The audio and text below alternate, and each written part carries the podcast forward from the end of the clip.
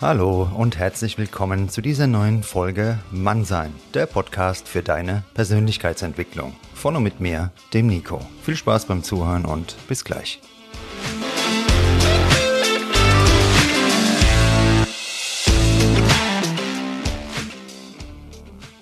Grüßt euch, meine lieben Kommunikationswilligen und alle Kommunikationsverweigerer zu dieser Folge Mann sein. Heute geht's um das Thema Kommunikation in der Beziehung mit der lieben Claudia Bechert-Möckel. Gestern haben wir schon mal unser Glück versucht, hat man WLAN gestreikt. Da waren wir hier 40 Minuten mit x Unterbrechungen am Start. Die Claudia sehr geduldig. Und heute versuchen wir nochmal unser Glück. Claudia, erstmal willkommen hier bei Mannsein Podcast. Du warst ja schon mal zum Thema Eifersucht Gast. Die Folge kam bei den Hörerinnen und Hörern sehr gut an. Und vor allem zum Zeitpunkt, da war der Mannsein Podcast winzig klein und unbekannt. Und du hast trotzdem uns deine Expertise geschenkt. Und das weiß ich sehr, sehr zu schätzen. Also Claudia, willkommen heute zu der Folge Mannsein Podcast.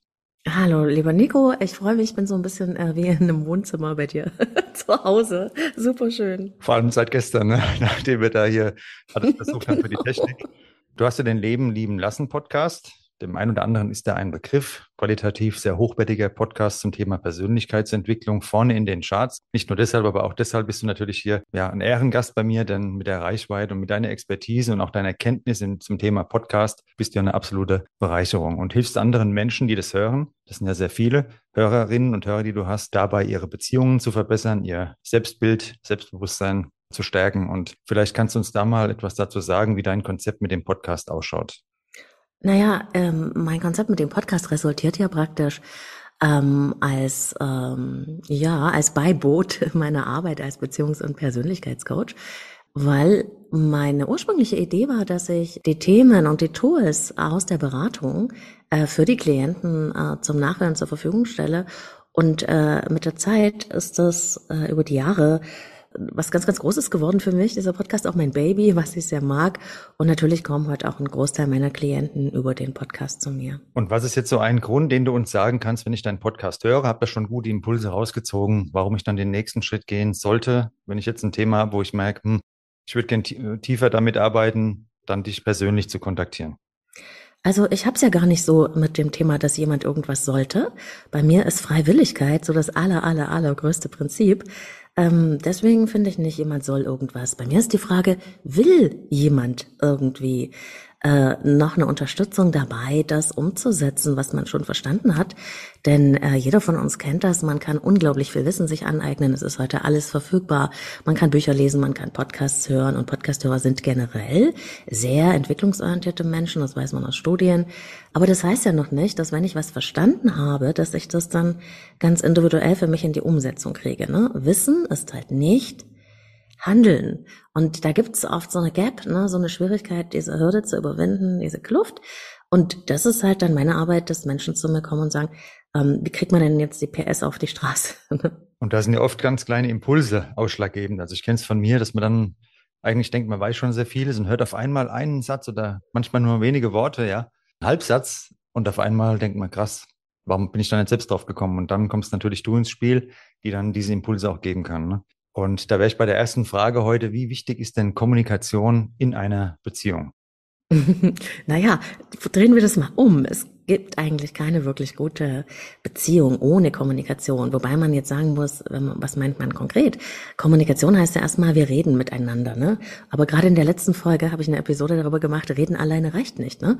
Weil man redet als Paar so einen ganzen Tag ganz viel über wer macht was und äh, was war heute so auf so einer strukturell oberflächlichen Ebene ne, von den Ereignissen.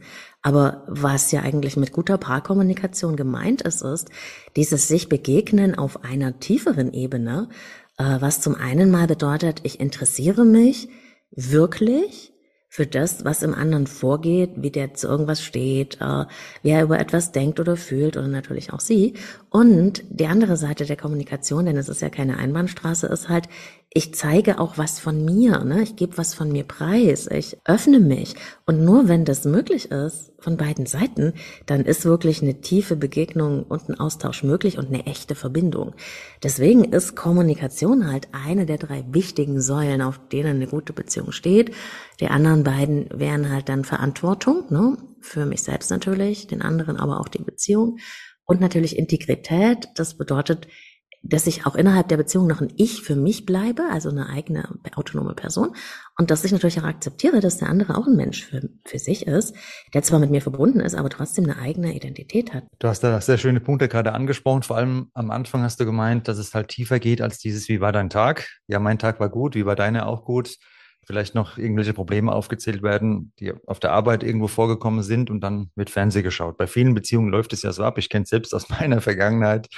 und da fehlt eben genau dieser Tiefgang, dass man nicht mal weiß, was möchte der andere überhaupt im Leben? Ja, weil man nie diese Fragen gestellt hat vielleicht oder auch mal wirklich zugehört hat. Und deshalb habe ich diese Frage allgemein gehalten am Anfang dir gestellt. Bewusst, denn wir kommunizieren den ganzen Tag ein WhatsApp-Dauerfeuerwerk teilweise, Instagram auf allen Kanälen und dann im echten Leben, ja, wie war dein Tag, wie war dein Tag, okay, Fernsehen wird angemacht. Und das ist ja die eigentliche Kommunikation, auf die es ankommt und eben nicht über diese Online-Medien. Warum fällt uns denn jetzt so eine vernünftige, lösungsorientierte Kommunikation oft schwer? Also in der Beziehung kommen wir ja schnell an diesen Punkt, wo es diese Anklagen. Ich habe jetzt heute im Fitnessstudio jemandem erzählt von unserer Folge und er hat genau die Frage, die ich jetzt vorbereitet habe für dich, Effekt mhm. mir gebracht. Das war wirklich lustig, weil er hat so gemeint, ja, er kennt es so immer dieses Du, Du, Du und es ist total anstrengend und da hat er schon gar keinen Bock mehr. Und das hat genau gepasst trotz der Folge. Das wäre jetzt auch die Frage an dich gewesen. Warum endet es denn oft in diesen An oder endet es denn oft in diesen Anklagen? Ja, du hast das gemacht und du, du, du. Und dann ist ja relativ schnell die Kommunikation beendet. Genau, und das passiert ja äh, gerne dann, äh, wenn wir nicht einer Meinung sind. Ne? Und ich fange vielleicht mal ganz weit vorne an. Es ist erstmal, was viele gar nicht so richtig anerkennen wollen, ganz normal, dass wir in einer Beziehung, weil wir nämlich zwei Menschen sind und nicht ein Mensch, dass wir nicht immer einer Meinung sind. Ne? Sich zu lieben heißt nicht, wir müssen immer einer Meinung sein. Da geht's schon mal los. Das heißt also zwei Menschen, zwei Meinungen. Ne? Und daran ist auch nichts Verwerfliches. Der Punkt ist aber jetzt, wie kommen wir denn jetzt zu einer Lösung? Und da ist die Frage, wie haben wir denn gelernt, wie man Auseinandersetzungen machen kann, bei denen echte Lösungen entstehen, mit denen beide wirklich okay sind.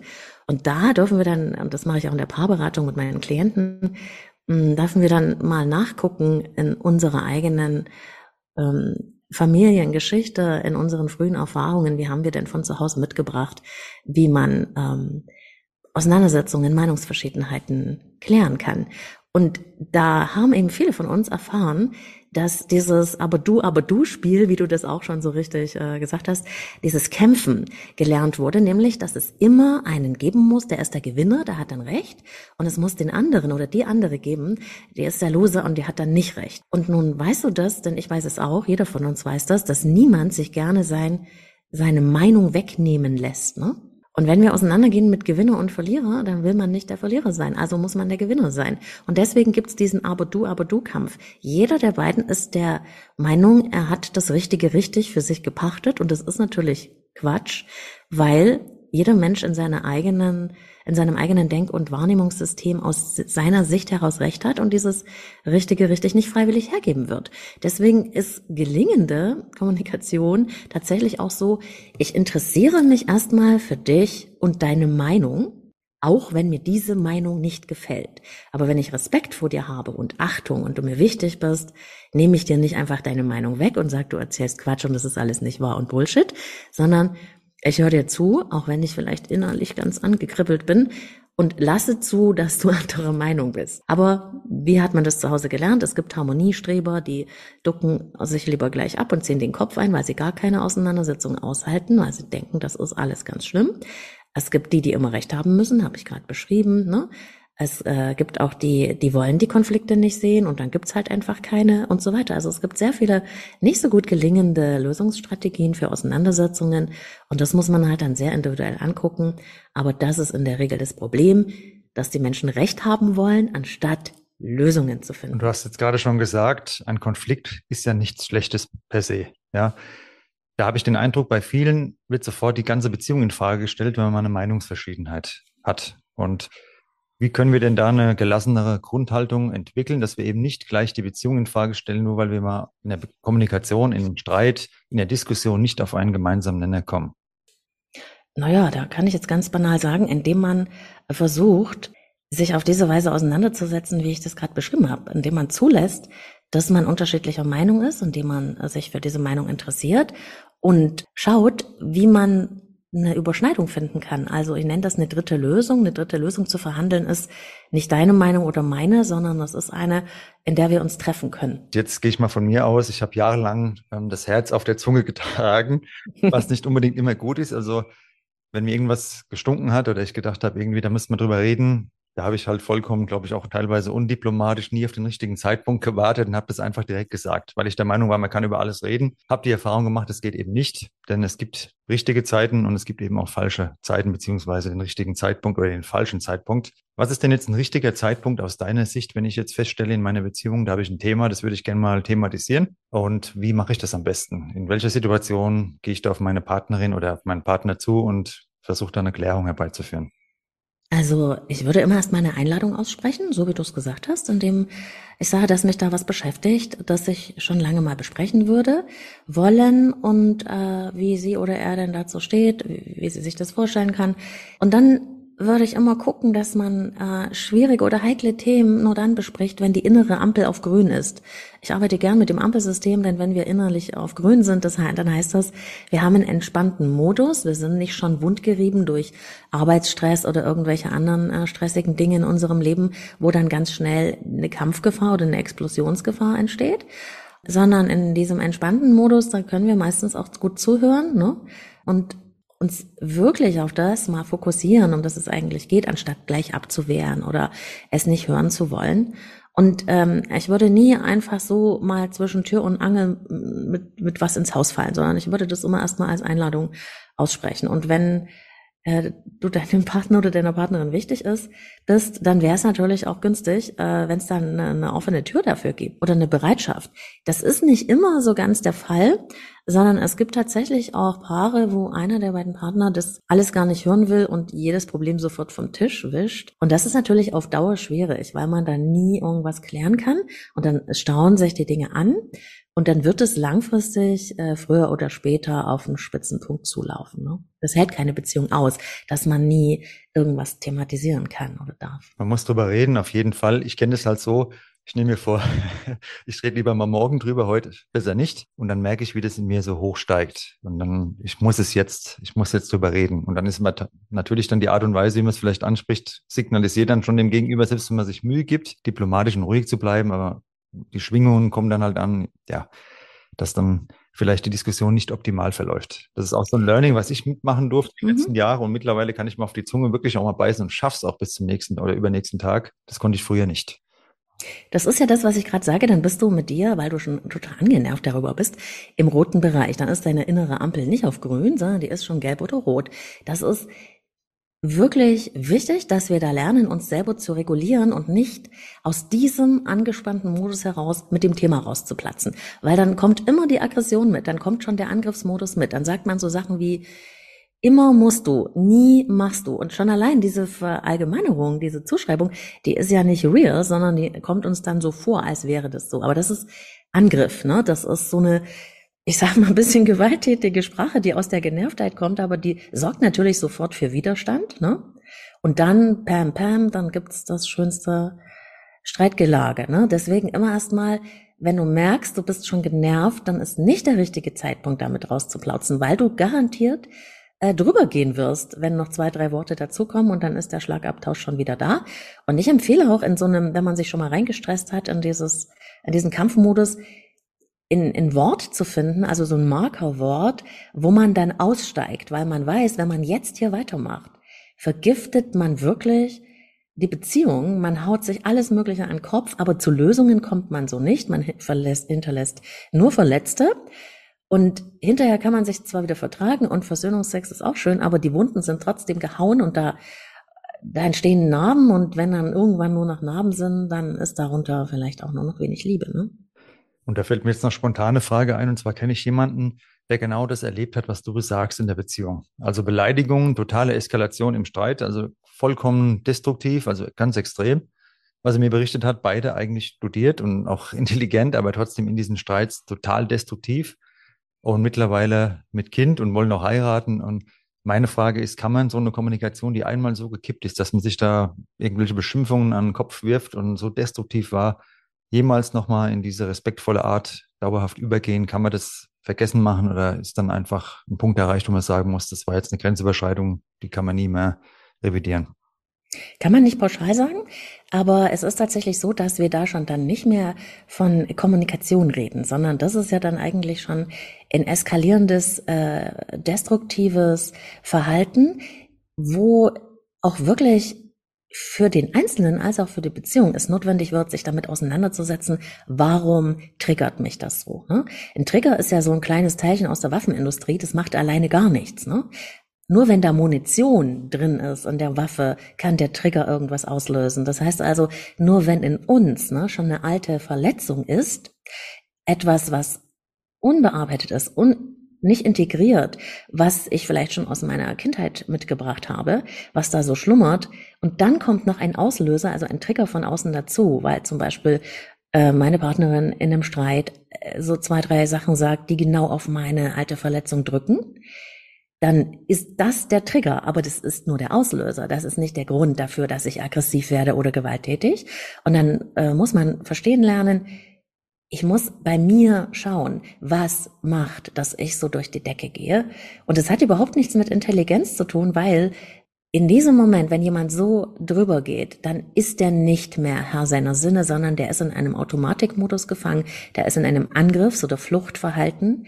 Und ähm, da braucht's, wenn nicht eine Behandlung, auf jeden Fall wirklich ähm, Begleitung und Unterstützung, um das auszuhebeln und zu lernen, wie man sich selber regulieren kann und anders damit umgehen. Denn das hat mit der Beziehung dann nichts mehr zu tun. Es ist etwas in mir, was dann durch die Decke geht und was wie so eine Art schlummernde Bombe ist. Ja. Und da wäre ich auch direkt bei der nächsten Frage. Und zwar, wenn ich in diesem Moment spüre, der Trigger hat zugeschlagen und in mir schießen die Emotionen hoch. Wie kann ich denn dann noch die Kurve kriegen, um die Beziehung nicht zu beschädigen? Hast du da noch Tipps, wie ich da rauskomme, bevor das Ganze komplett eskaliert und ich danach nur denke, was ist jetzt passiert? Mhm. Also ich mache das ja auch mit Paaren sehr häufig.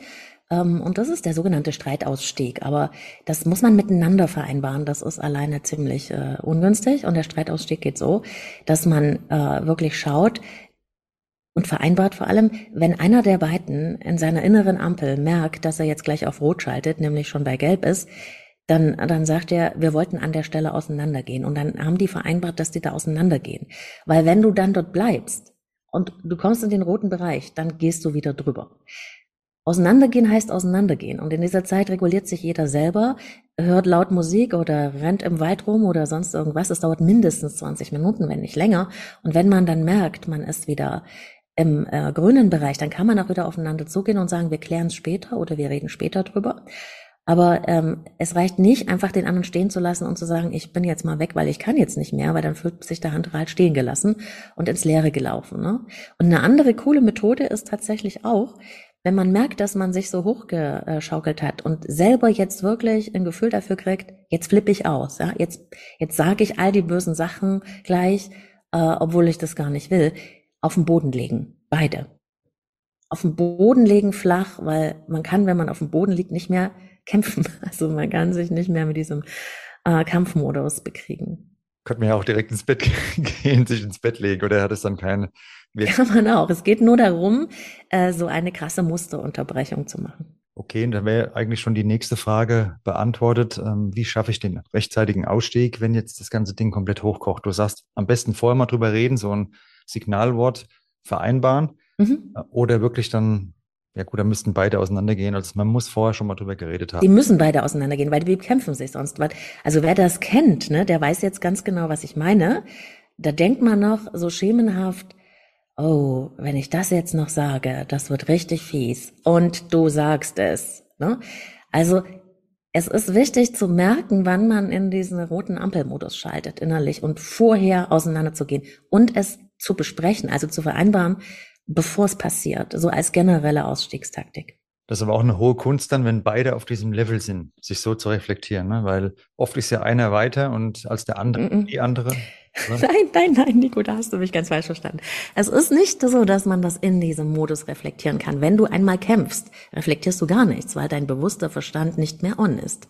Dann kämpfst du das alles muss man vorher klären. Also zum Beispiel in der Beratung oder wenn man mit sich okay ist, dass man für den nächsten Fall so eine Eskalation ein Markerwort vereinbart, dass man, wenn einer das Markerwort ausspricht, auseinandergeht, sich jeder selber beruhigt, das auch aushält und dann erst wieder äh, diesen Check-in macht, wenn man merkt, aha, jetzt sind wir wieder okay und dann bespricht man, wann man das, also wann man das bearbeitet, wann man darüber reden kann. Ne?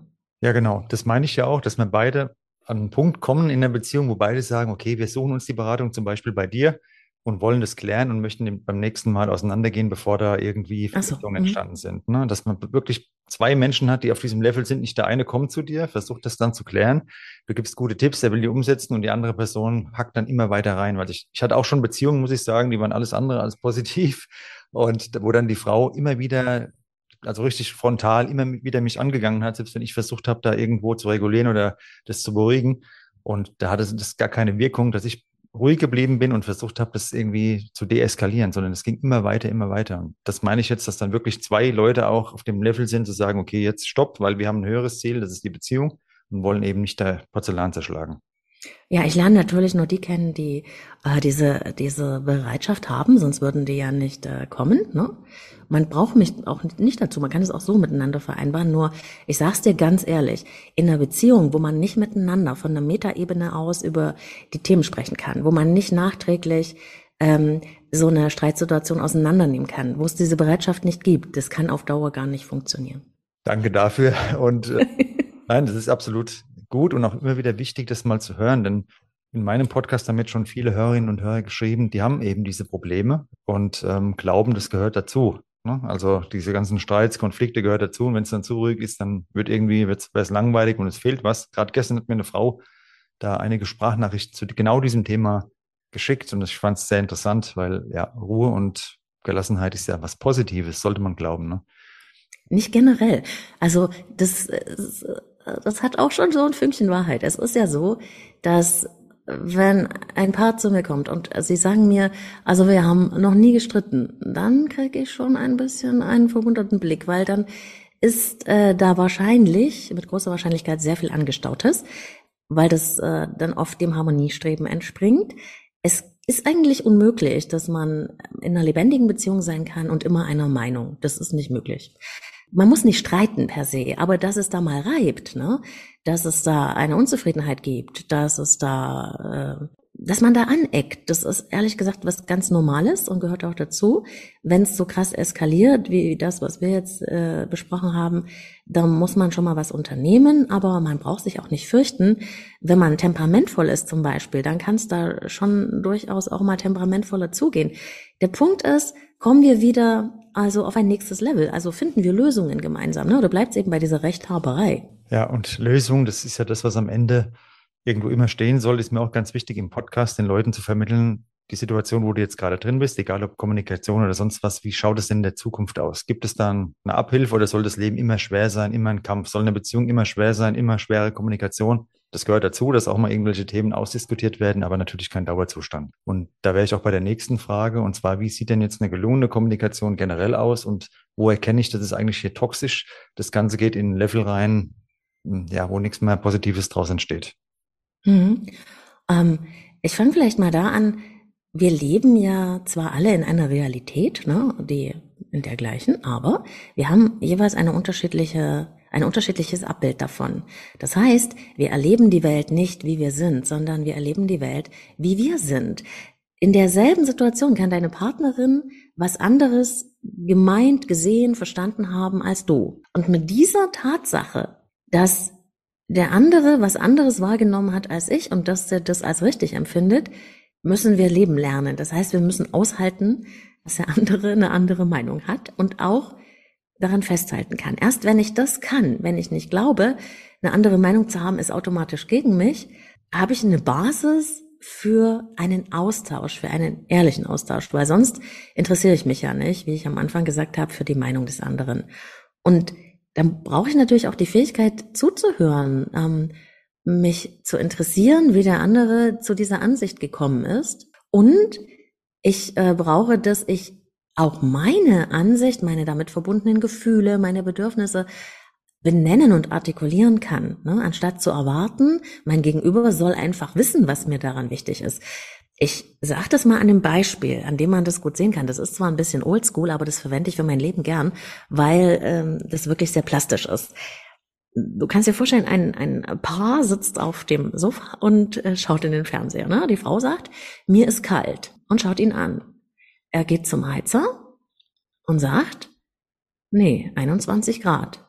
Das ist nicht kalt. Setzt sich wieder hin, sie fängt an zu weinen. Er denkt, was habe ich denn jetzt wieder falsch gemacht? Und sie denkt, er interessiert sich überhaupt nicht für mich. Was ist passiert? Es ist passiert, dass die Frau gesagt hat, mir ist kalt, aber vielleicht hat sie eine ganz andere Absicht gehabt. Vielleicht hat sie gemeint, äh, interessier dich doch mal für mich oder rede doch mal mit mir. Ne? Sie hat es einfach aus ein, auf einem ganz anderen Kanal transportiert, als er verstanden hat. Sie hat nicht gesagt, was ihr Bedürfnis dahinter ist. Sie hat erwartet, dass er das weiß, wenn sie das sagt. Wir denken also immer, wir transportieren das, was uns wichtig ist, mit. Wir senden unvollkommene Nachrichten aus. Und unser Gegenüber hört natürlich nur das, was ihm entspricht. Das war halt ein sehr sachlicher Mann. Der hat verstanden, kalt, Temperatur, nee. Ne? Und das hat er auch gesagt und hat damit versehentlich komplett an ihr vorbeigezielt. Das ist ein typisches Kommunikationsdilemma. Und auflösen kann man das nur, wenn man bedürfnisorientierte Sprache lernt, also wenn man äh, von Seiten des Aussendenden auch sagt, boah, mir ist so kalt, ich hätte gern, dass du mich in den Arm nimmst, zum Beispiel. Ne, dann kann der andere verstehen, ach, das meint sie. und äh, das am besten von beiden Seiten. Und das bringe ich Paaren so bei, dass ich äh, den, die dabei unterstütze, von der Ereignisebene, also was ist passiert, wegzukommen hin zur Bedeutungsebene. Also was bedeutet es für mich? Ja, das ist sehr interessant, denn bei mir ist auch das Thermostat im Wohnzimmer 91 Grad eingestellt. Ich hätte auch geschaut, er gesagt, ja, passt ja. Nein, ich verstehe genau, was du meinst. Und daran gibt es ja oft oder da gibt es ja oft Konflikte, dass wir denken, der andere weiß, was wir uns wünschen und unsere Erwartungen erfüllt. Ich kenne es von mir. Und der andere hat ganz andere Vorstellungen, dann sind die Erwartungen enttäuscht und dann gibt es einen Konflikt. Und wenn man darüber reden kann, würde und jeder weiß, was der andere sich wünscht, man kann einen Wunsch formulieren, man kann einen Wunsch formulieren, ob ich den dann erfüllen will, liegt dann an mir. Was sind jetzt Do's und Don'ts bei einer Kommunikation? Was sollte man unbedingt vermeiden und wo sagst du, mit diesen kleinen Skills kann man die Kommunikation in der Beziehung deutlich verbessern. Also was man vermeiden äh, äh, sollte, möglichst, ist zum einen die Verallgemeinerung. Ähm, dieses immer und nie, ne, was man so gerne sagt, wenn man wütend ist, ne? Nie hilfst du mir. Immer musst du das und das so und so machen, ne? Das ist ein solcher Ausschlusskriterien, weil man da sofort einen riesen Widerstand erntet und einen riesen Kampf, ne? Immer und nie stimmt also nicht. Auch das ähm, Ignorieren der Meinung oder das Wegwischen, indem man sagt, ach, das ist doch Quatsch, was du hier sagst, ne?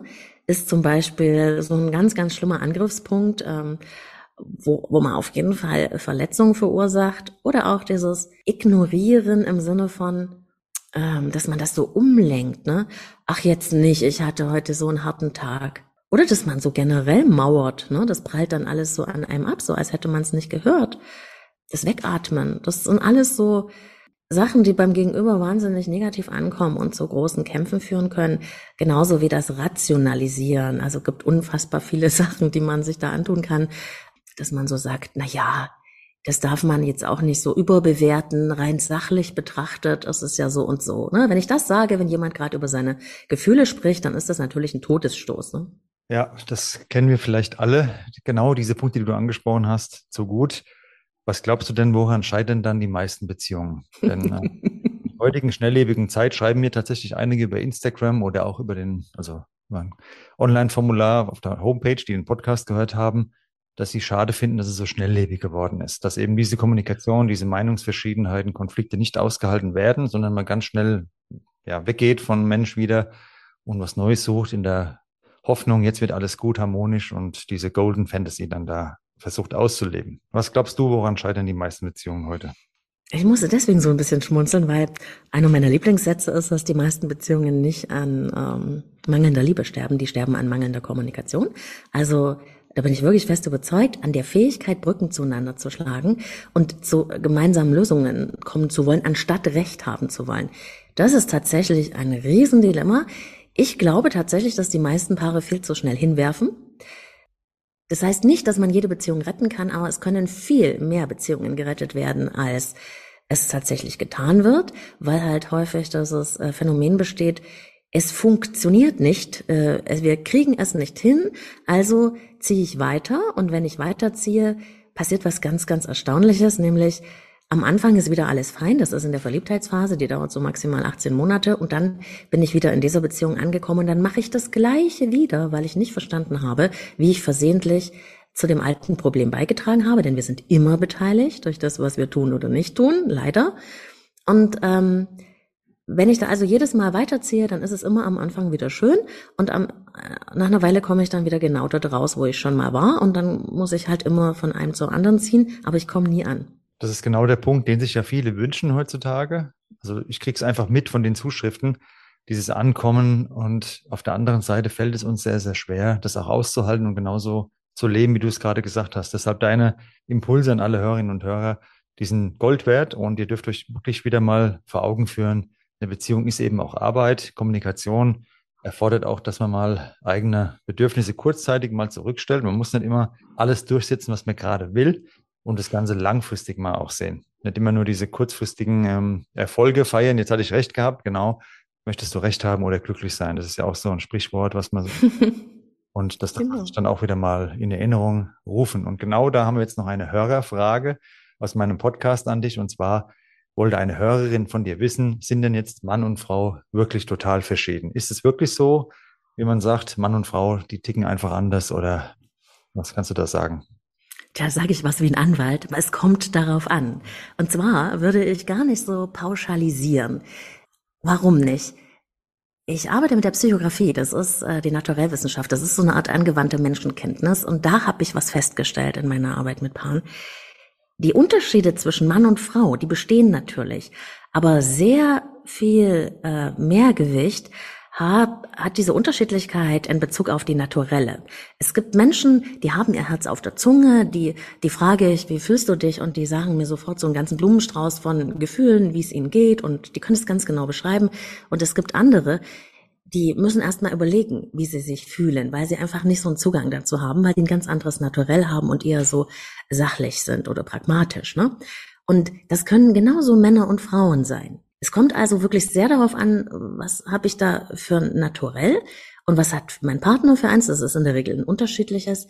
Und jetzt kommt diese Mann-Frau-Sozialisation, die wir ja alle mitgekriegt haben in der Gesellschaft, die kommt jetzt noch dazu, obendrauf sozusagen. Und da ist es dann tatsächlich so, dass ähm, Frauen schon als Kinder mehr dazu erzogen werden, verständnisvoll zu sein, ähm, äh, nachzugeben, Kompromisse zu finden, über Gefühle zu reden. Ne? Das liegt ja auch so ein bisschen in dieser weiblichen fürsorglichen Natur und das wird auch verstärkt. Während ähm, man Jungs so eher beibringt, heute nicht mehr so krass, aber schon auch noch, nicht so äh, das Gefühlige so genau anzuschauen, dann nicht so gut in Kontakt zu sein und schon gar nicht darüber zu reden. Und so kommt es halt dann zu solchen Verstärkungen, verbunden noch mit den naturelltypischen Eigenschaften, dass es tatsächlich Menschen gibt, das können aber Männer oder Frauen sein, die ähm, haben es einfach ein bisschen schwerer, mit sich selbst gut in Kontakt zu kommen und damit auch dem anderen was von sich zu zeigen. Und es gibt Menschen, denen fällt das einfach leichter.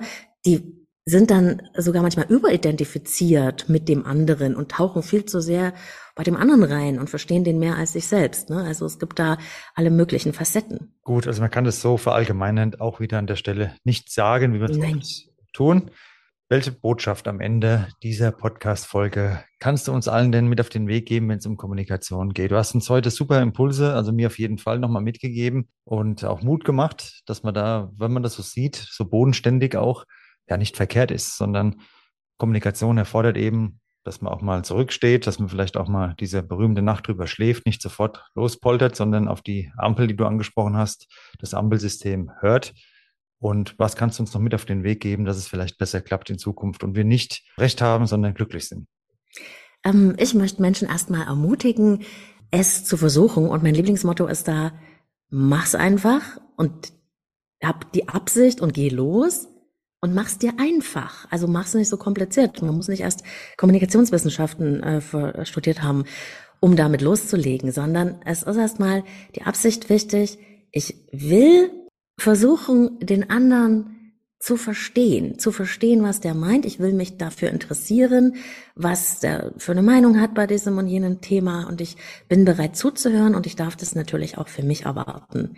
Ansonsten würde ich vorschlagen, sich einfach mal mit so ein paar Tools, äh, zum Beispiel der gewaltfreien Kommunikation, zu beschäftigen. Es reichen manchmal wenige Skills, um äh, da wirklich eine große Verbesserung zu erreichen. Den Paaren, mit denen ich arbeite, hilft immer wirklich sehr dieses ähm, nie mehr davon auszugehen, dass man verstanden hat, was der andere gemeint hat. Ich habe das auch ganz tief für mich verinnerlicht, dass ich immer frage, habe ich dich da richtig verstanden? Du meinst das und das? Also dieses Spiegeln von dem, was der andere mir gesagt hat, das trägt schon mal ganz viel dazu bei, Ansonsten gerne auch mal bei mir im Podcast rein und ich habe unfassbar viel gemacht zu Kommunikation in der Beziehung, habe da auch Anleitungen verlinkt, ne, wie man so ein Beziehungsgespräch führen kann. Ich würde auch dazu raten, regelmäßig über sich und die Beziehung zu sprechen, nicht immer nur, wenn erst ein Riesenproblem entstanden ist, sondern einfach mal so ein Check-in zu machen in die Beziehung und mal einfach ein paar Minuten vielleicht spazieren zu gehen, einen Wein zu trinken oder whatever und mal zu sagen, wie geht's denn dir gerade? Was beschäftigt denn dich gerade? Ne? So, so in Kontakt zu kommen und dann hat man schon auch ein ganz anderes Gespür. Wo stehen wir denn gerade und was geht denn gerade bei uns? Ich danke dir vielmals für die Impulse und auch jetzt nochmal deine Abschlussbotschaft an uns und würde mir wünschen, dass viele Menschen das hören und auch mal danach handeln und langfristig denken. Nicht immer dieselben Probleme wieder in anderen Beziehungen äh, ja, ausleben oder mitnehmen, sondern in der aktuellen Beziehung gemeinsam eine Lösung suchen und auch hoffentlich finden. Ja, deshalb vielen Dank dafür und schaut unbedingt mal bei der Claudia vorbei. Ihr habt gehört, sie hat sehr, sehr viel zu dem Thema in ihrem Podcast. Ihr werdet auf jeden Fall viel Hilfreiches finden. Ich habe dich auch schon oft weiterempfohlen und wir haben einige Hörerinnen und Hörer schon bestätigt, dass sie bei dir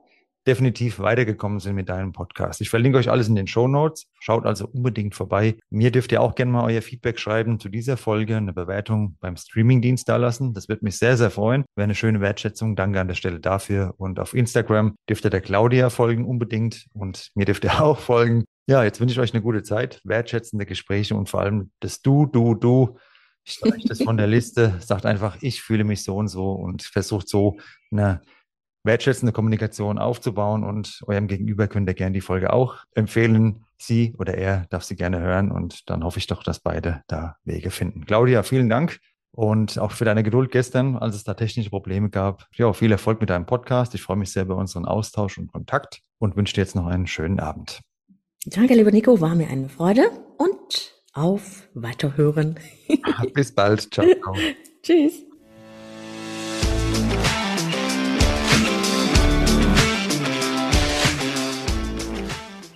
Das war Mannsein, der Podcast für deine Persönlichkeitsentwicklung. Von und mit mir, dem Nico. Jeden Freitag eine neue Folge auf dem Streamingdienst deiner Wahl. Danke fürs Zuhören und bis bald.